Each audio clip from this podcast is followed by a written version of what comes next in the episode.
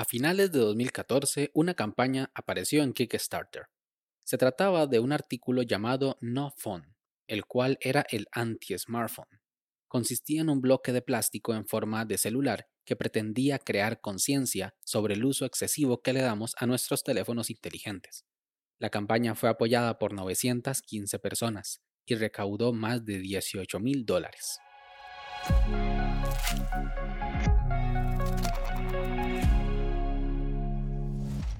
Hola a todos, esto es Daily Meeting, un podcast diario de tecnología. Este es el capítulo 78 y hoy es miércoles 2 de junio de 2021 y hoy, en el Santoral, celebramos a San Erasmo de Formia, también conocido como San Elmo, el cual es el santo patrón de los marineros y los violinistas. Mi nombre es Melvin Salas y en los próximos minutos hablaremos sobre nomofobia, el miedo irracional a estar sin el móvil. Así que, comencemos. En el año 2011, la oficina de correos británica Royal Mail llevó a cabo entre sus empleados un experimento muy inusual. Tomó 2.163 de sus empleados y a algunos los privó de poder utilizar sus teléfonos celulares durante todo el día de trabajo de diferentes formas. A algunos se les quitó el teléfono del todo, a otros solo se les agotó la batería, a algunos los dejaron sin cobertura o sin saldo, y a los demás se les dejó con el teléfono móvil.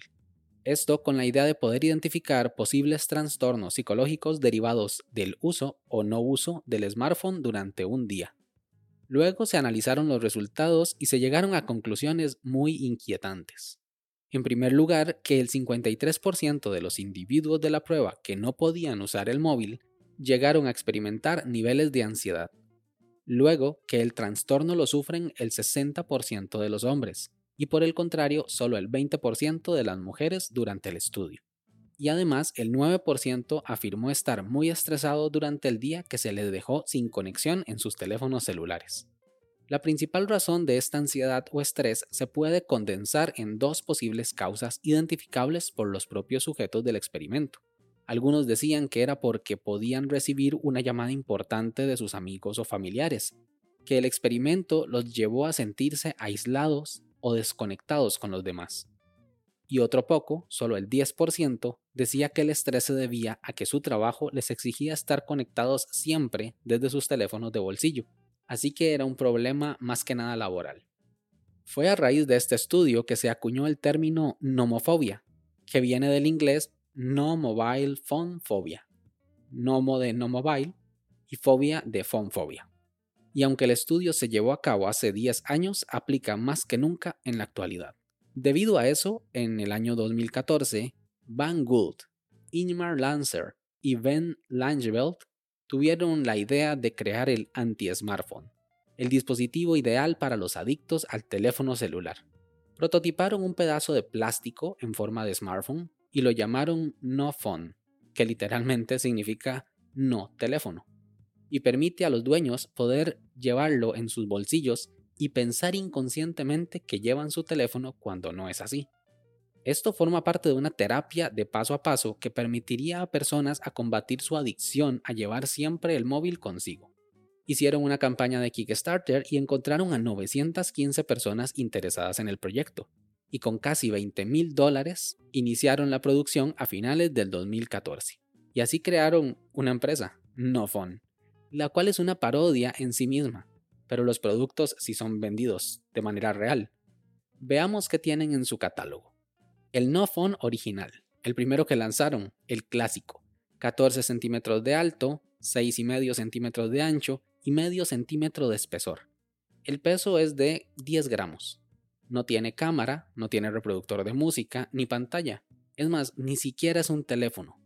Parece, sí, porque tiene rendijas de la cámara, del micrófono, del audífono, de la pantalla y dice No Phone en la parte frontal, en grande, y cuesta 12 dólares. Luego lanzaron por tiempo limitado el No Phone Zero, el cual es igual al No Phone original en dimensión y peso, pero no en las rendijas. Es solo un bloque de plástico reciclado y nada más. Es la versión ligera y barata del No Phone, a solo 5 dólares, pero ya está agotado, quizá por su alto nivel de ventas. Luego promocionaron el No Phone Air y su descripción dice, el No Phone Air es el No Phone menos avanzado de la historia, con un diseño delgado, ligero e invisible. Con el No Phone Air parece que no llevaras nada en la mano, porque literalmente no llevas nada en la mano. Hemos eliminado el conector de auriculares y luego todo lo demás. Deja tu smartphone y coge un No Phone Air. No se parece a nada que hayas visto antes. Pues bien, por solo 6 dólares puedes recibir una bolsa vacía que contiene el No Phone Air. Y por último, para terminar con las bromas de esta compañía, está el No Phone Selfie, el cual es el mismo No Phone, pero con un espejo en lugar de la no pantalla, lo que permite tener la selfie perfecta inclusive cuando usas el No Phone. Dejando de lado lo innecesario de este producto y lo contaminante que puede ser pedir un trozo de plástico por Amazon, puede ser un buen regalo de broma o un buen artículo que ayude a alguien a salir de una adicción al celular. En 2007, IVAP México hizo un estudio de consumo de medios y dispositivos entre internautas mexicanos para conocer el uso de las nuevas tecnologías en la población mexicana, en el cual se encontró que el 9% de los encuestados cuando sale a la calle no suele llevar su teléfono celular. El restante 91% que siempre lo lleva se divide en dos. El 45% no se preocupa si al salir se le olvida, mientras que el 46% se devolvería a recogerlo si se entera de que ha salido sin él. Se cree que esta ansiedad, estrés o fobia se debe a que el celular es un dispositivo personal que nos permite estar conectados siempre, y esa desconexión puede provocar en algunas personas síntomas reales. No hay un perfil específico o sea que este trastorno se puede dar a cualquier edad y a cualquier persona, pero los adolescentes pueden ser la población más vulnerable.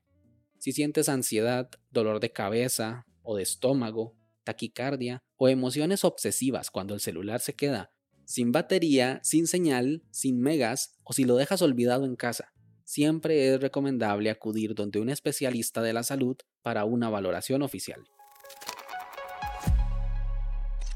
¿Y tú? ¿Puedes salir un día entero sin tu smartphone en el bolsillo? Sin más, este episodio llega a su fin.